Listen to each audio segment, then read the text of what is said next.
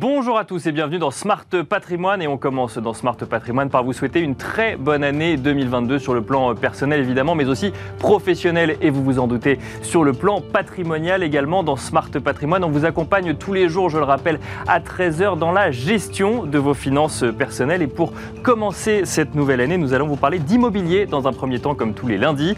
Euh, nous entrerons directement dans le vif du sujet avec Gabriel Neujanicki, avocat spécialisé en droit immobilier qui nous détaillera ce à quoi il faut faire attention lorsque l'on investit dans, de l'immobilier professionnel. Et vous allez le voir, cela dépend de votre profil dans un premier temps. Et nous enchaînerons ensuite avec Enjeu patrimoine, où nous aborderons un sujet jamais traité encore dans cette émission, à savoir l'assurance vie luxembourgeoise.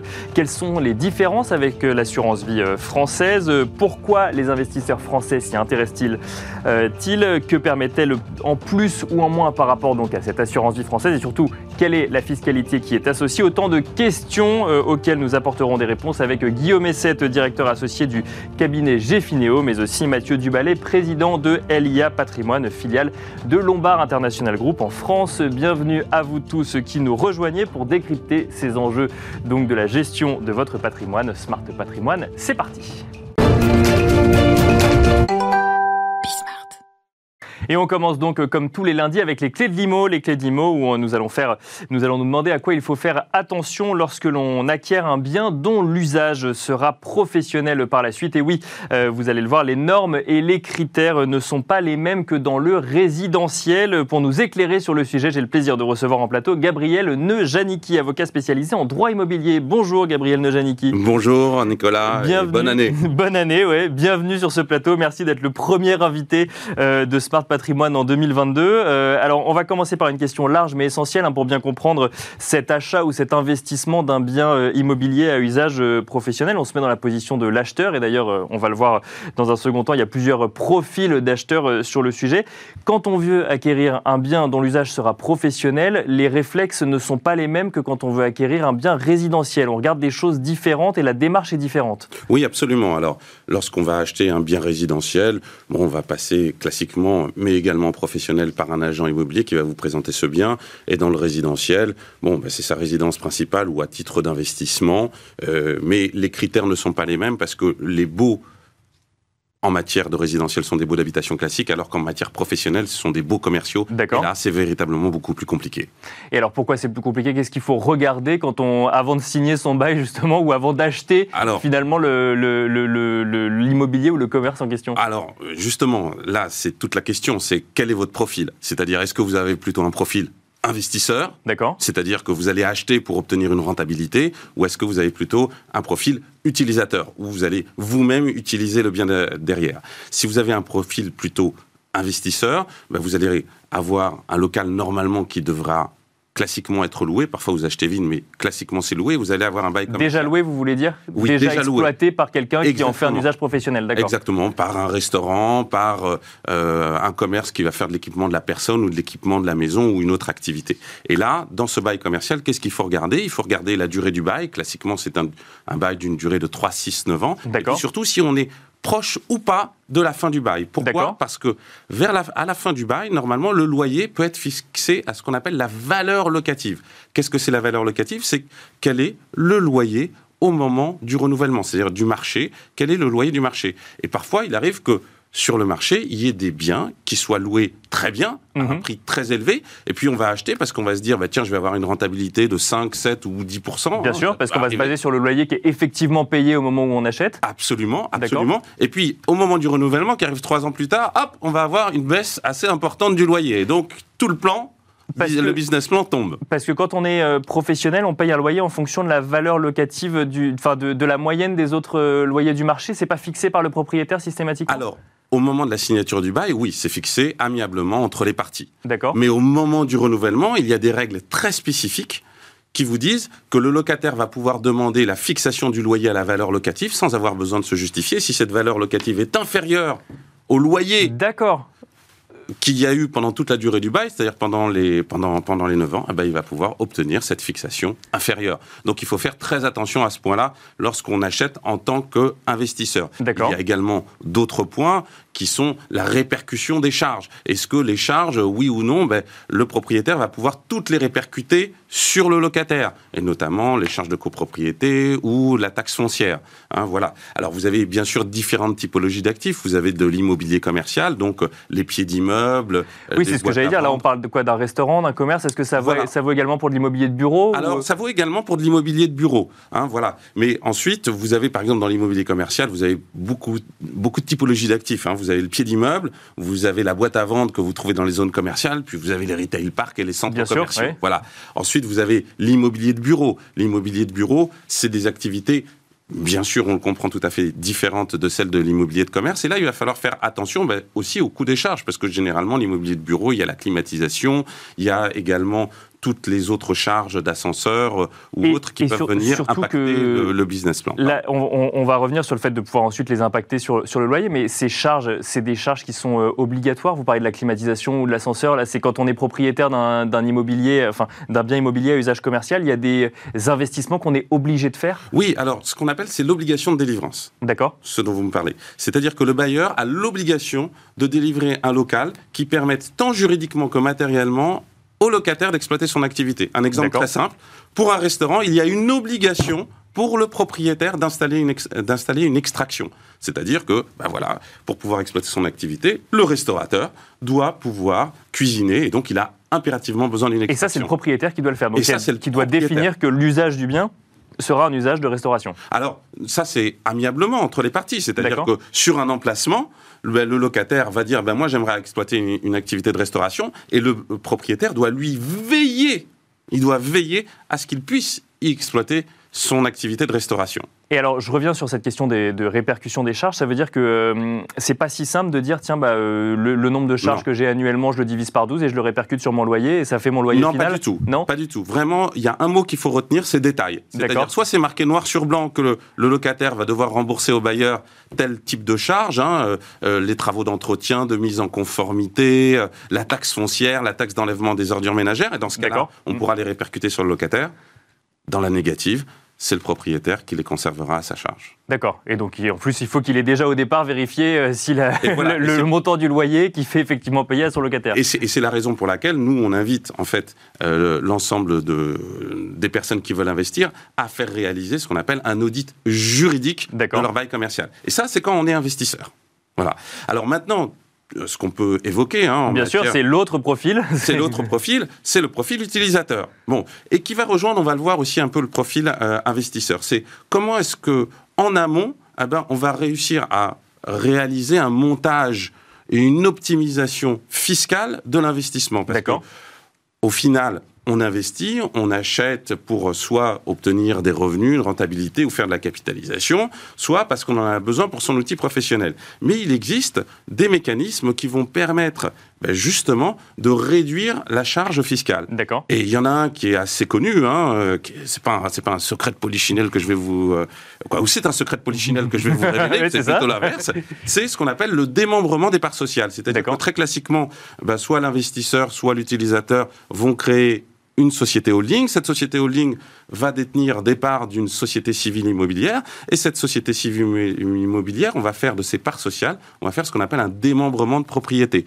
C'est-à-dire que généralement, l'associé personne physique majoritaire va conserver la nue propriété des parts sociales et va confier pendant une période déterminée, généralement c'est 20 ans, l'usufruit à sa société d'exploitation si il s'agit d'un utilisateur et à sa société holding si il s'agit d'un investisseur.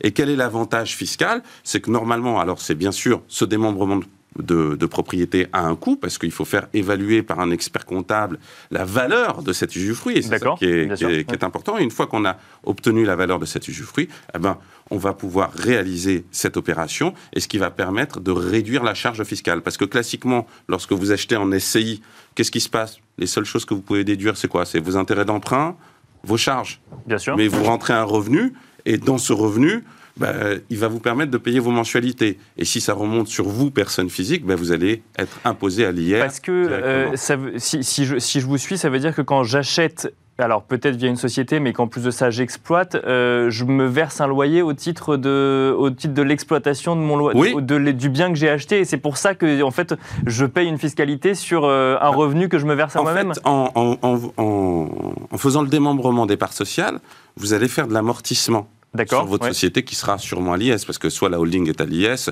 soit votre société d'exploitation est généralement à l'IS, hein, on va dire 99% des cas. Et donc vous allez amortir. Et donc, ben, cet amortissement, le loyer qui va être versé va remonter, puisque l'usufruit fait remonter les fruits de la location. Bien sûr. Et donc ça va venir neutraliser, l'amortissement va venir neutraliser ces revenus supplémentaires. Qui sont dégagés. Donc c'est en fait un circuit, voilà, c'est une boucle qui se fait. Mais cela, il faut bien encadrer, parce qu'il y a eu beaucoup de jurisprudence, et notamment une dernière du, Conseil d'État, qui est venue bien encadrer ça pour éviter, bien évidemment, toute fraude ou tout excès de, de, de la part de, de personnes qui, veulent aller au-delà des limites.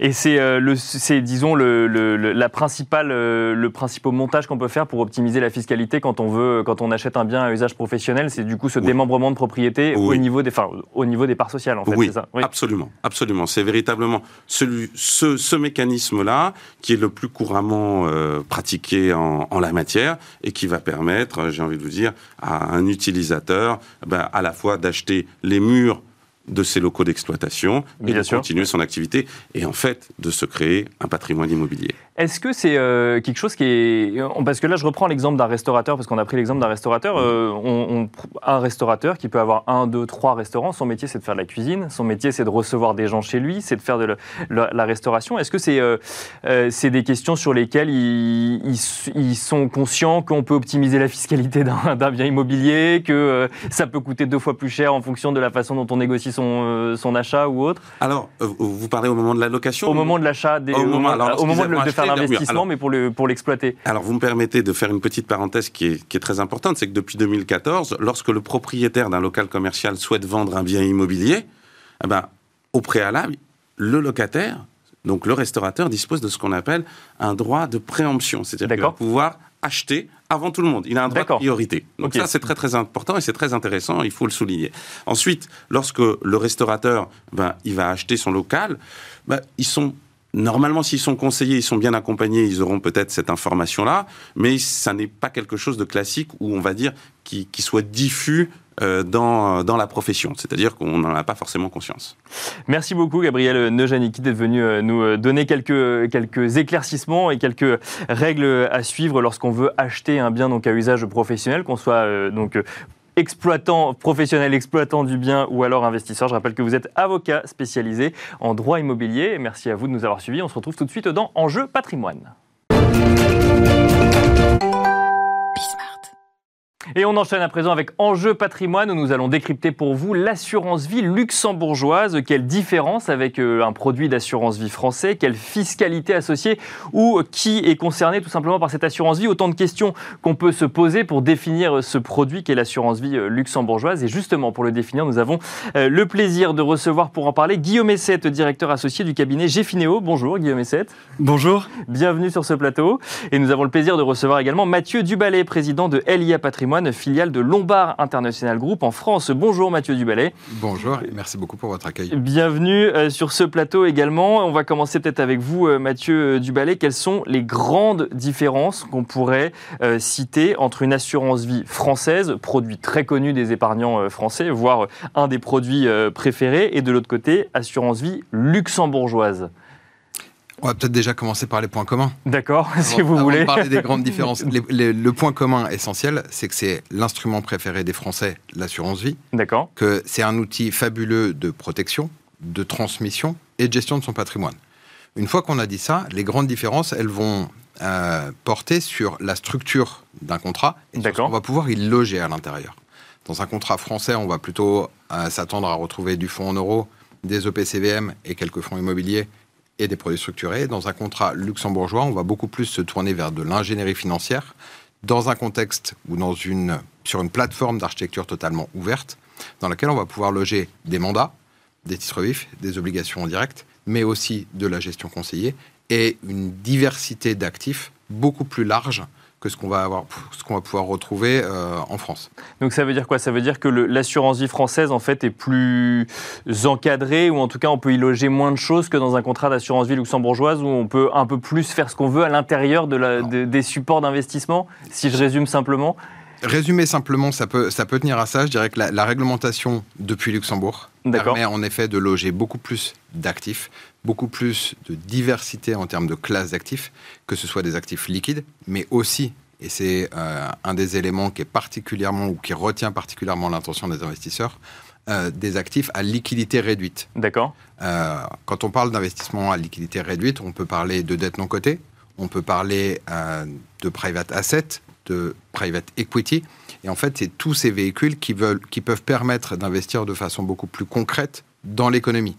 Ce que cherche, alors on en parle beaucoup, on en a beaucoup parlé l'année dernière parce que les pouvoirs publics ont tendance à chercher à réorienter l'épargne des Français euh, vers les entreprises, Bien sûr, vers les entreprises de plus petite taille, que ce soit sous forme de dette ou que ce soit sous forme d'action.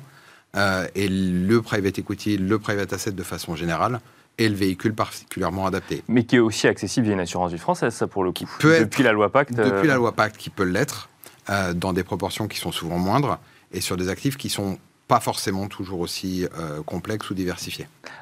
Donc une, une, ouverture en fait des possibilités d'investissement, ça c'est la grande différence par rapport à l'assurance vie française. C'est euh, Guillaume Essette, c'est ce que vous diriez également sur euh, lorsqu'on a euh, lorsque vous avez des clients qui viennent vous voir et qui vous disent tiens j'ai entendu parler de l'assurance vie luxembourgeoise, qu'est-ce que ça change par rapport à mon assurance vie française? C'est là aussi le, le, premier axe, c'est une diversité de possibilités d'investissement via ce véhicule d'investissement? Oui, en général, on rencontre trois motivations. Euh, l'une qui est la sécurité juridique. D'accord. Euh, l'autre qui est l'accès à des gestions ou des actifs spécifiques.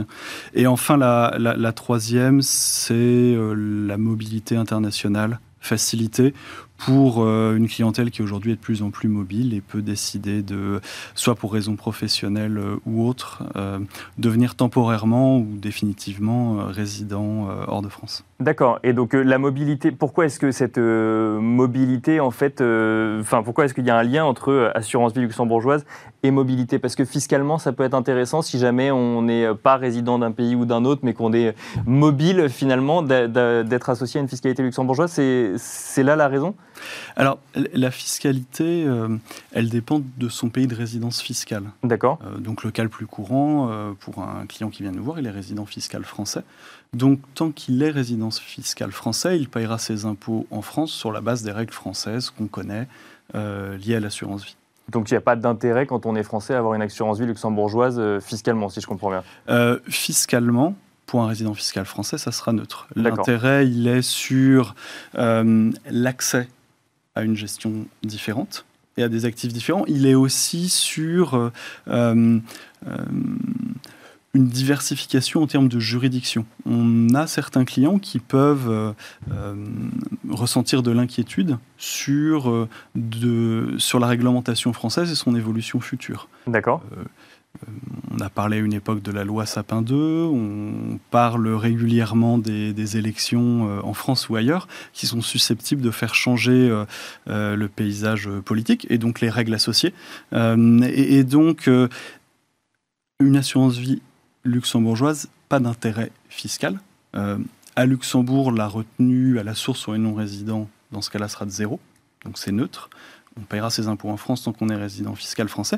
Si demain on part travailler euh, à Londres ou qu'on s'installe euh, en Belgique, eh bien, les lois locales s'appliqueront en termes de fiscalité. Et donc ce sera la fiscalité anglaise ou la fiscalité belge et non toujours pas la fiscalité luxembourgeoise, si, si j'ai bien suivi ce que vous me disiez?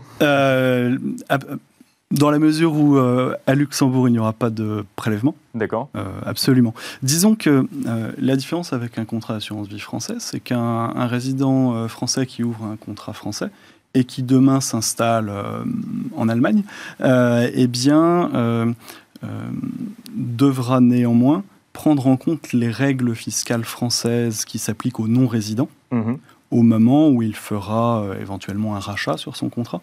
Euh, ou euh, en cas de décès, transmission. Euh, Mathieu Duballet, un mot également peut-être sur la fiscalité avant de revenir sur euh, la notion de sécurité juridique dont vous nous avez parlé, Guillaume Essette. Alors, sur, cet aspect de, fiscalité, je rejoins complètement euh, Guillaume. C'est-à-dire que pour un résident fiscal français, fondamentalement, je ne dis pas qu'il n'y a pas d'avantage. Il n'y a pas plus d'avantages que dans un contrat français. D'accord. par contre, dès lors qu'on va parler de mobilité, c'est aussi se garder cette porte ouverte de pouvoir avoir un contrat qui va être capable d'être passeporté ça tient à cette notion euh, que vous évoquiez juste avant de la neutralité fiscale du Luxembourg, qui ne va pas prélever de facto sa fiscalité, mais qui va adapter la fiscalité au lieu de résidence. On parle de fiscalité, mais ce qu'il faut aussi bien prendre en compte, euh, c'est l'adaptation du contrat aux règles locales. Parce qu'un contrat d'assurance vie, ça a beau être l'enveloppe parmi les enveloppes les plus reconnues au monde en termes d'investissement, néanmoins, il y a des règles qui sont différentes d'un pays à l'autre. Si on prend la France, le Portugal et l'Espagne, qui sont trois juridictions sur lesquelles on a des communautés de droit qui sont plutôt relativement proches, la reconnaissance de l'enveloppe n'est pas du tout la même. Dans certains marchés, on va pouvoir mettre en place de la gestion conseillée. Dans d'autres, il faudra exclusivement que ce soit sous mandat. Si on parle de l'Italie ou de l'Allemagne, les règles de reconnaissance des enveloppes ne sont pas les mêmes qu'en France. Donc à chaque fois, il va falloir être capable de s'adapter. Ça nécessite de l'expérience, ça nécessite de l'expertise. Euh, à titre d'exemple, chez Lombard International Assurance, c'est quasiment 50 experts qui travaillent sur ces sujets-là au jour le jour, parce que pour chaque marché dans lequel euh, il y a une implantation ou il y a une offre, il y a une nécessité d'avoir des ingénieurs patrimoniaux capables de connaître le droit local, capables de connaître les règles en vigueur et de savoir comment est-ce qu'on doit et donc c'est plus simple au Luxembourg par rapport aux autres, euh, par rapport aux autres juridictions. C'est ce que c'est ce qui c'est ce qu'il faut comprendre. Je, dirais que ce c'est pas forcément plus simple. C'est surtout que le Luxembourg, euh, depuis l'origine, a construit ses produits non pas pour son marché local, parce qu'on connaît tous la taille du Luxembourg et son nombre d'habitants, ce serait un tout petit peu limitatif.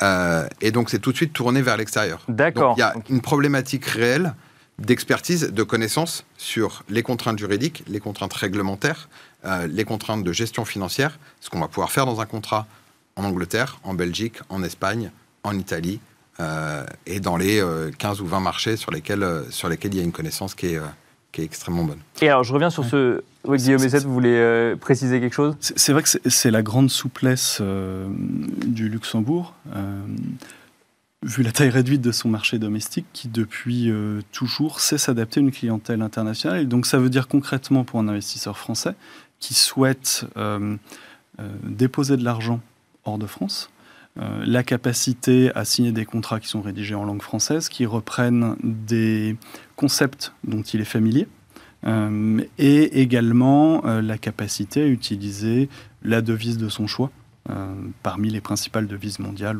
l'euro, le dollar américain, etc.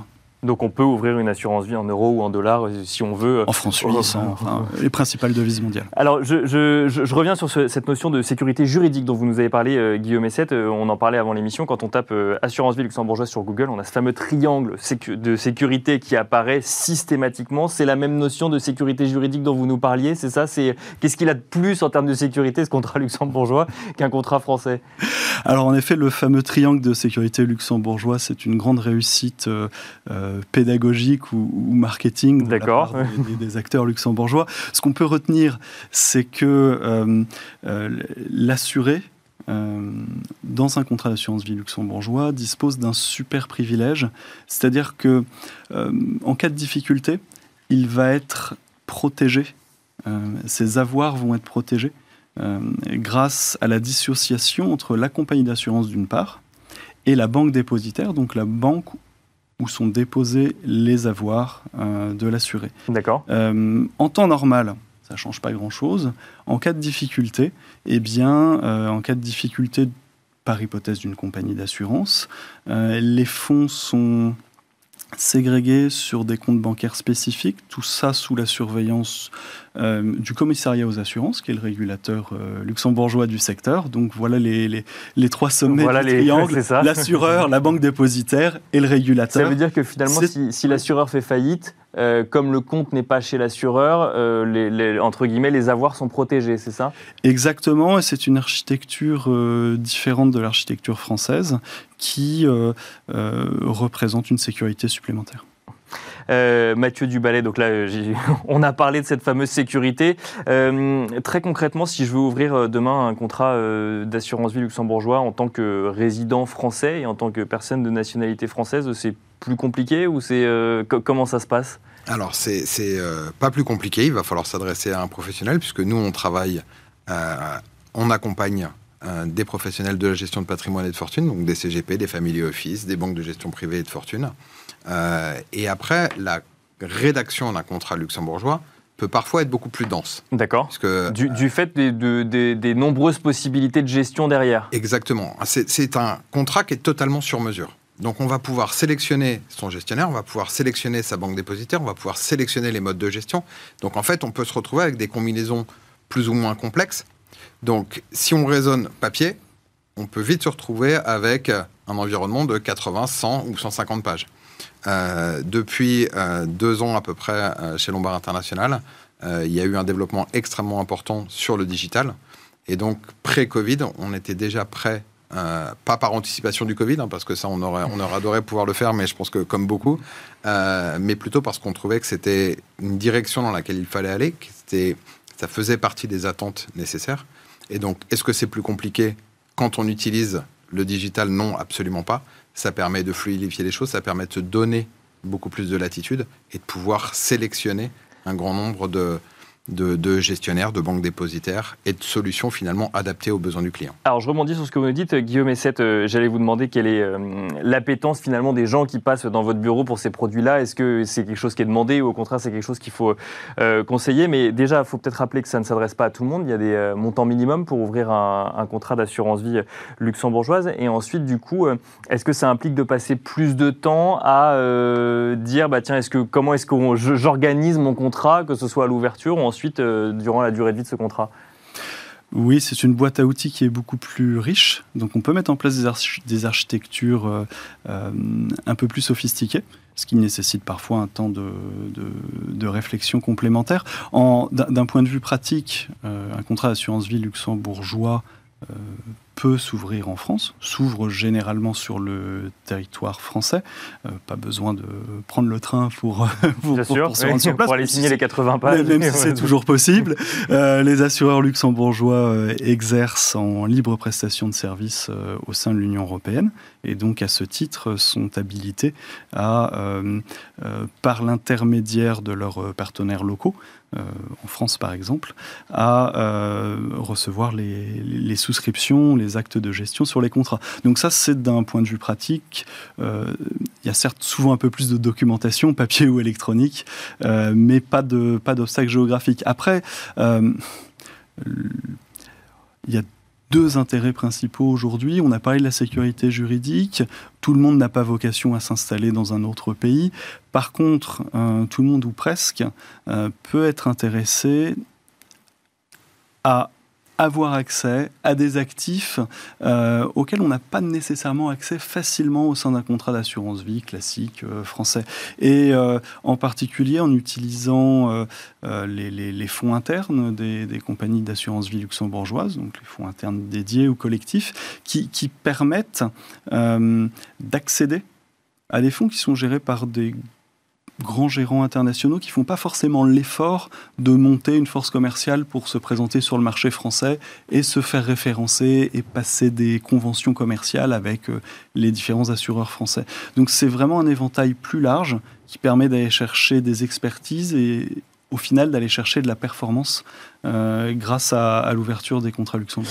Merci euh, Guillaume Essette. On aimerait en parler plus longtemps, mais c'est déjà euh, la, fin du timing accordé pour cette émission. Guillaume Essette, je rappelle que vous êtes directeur associé du cabinet Gfineo. Mathieu Duballet, merci beaucoup également. Je rappelle que vous êtes président de Elia Patrimoine, filiale de Lombard International Group en France. Merci à vous de nous avoir suivis pour cette première édition de Smart Patrimoine en 2022. on se retrouve demain, même heure à 13h sur Bismart.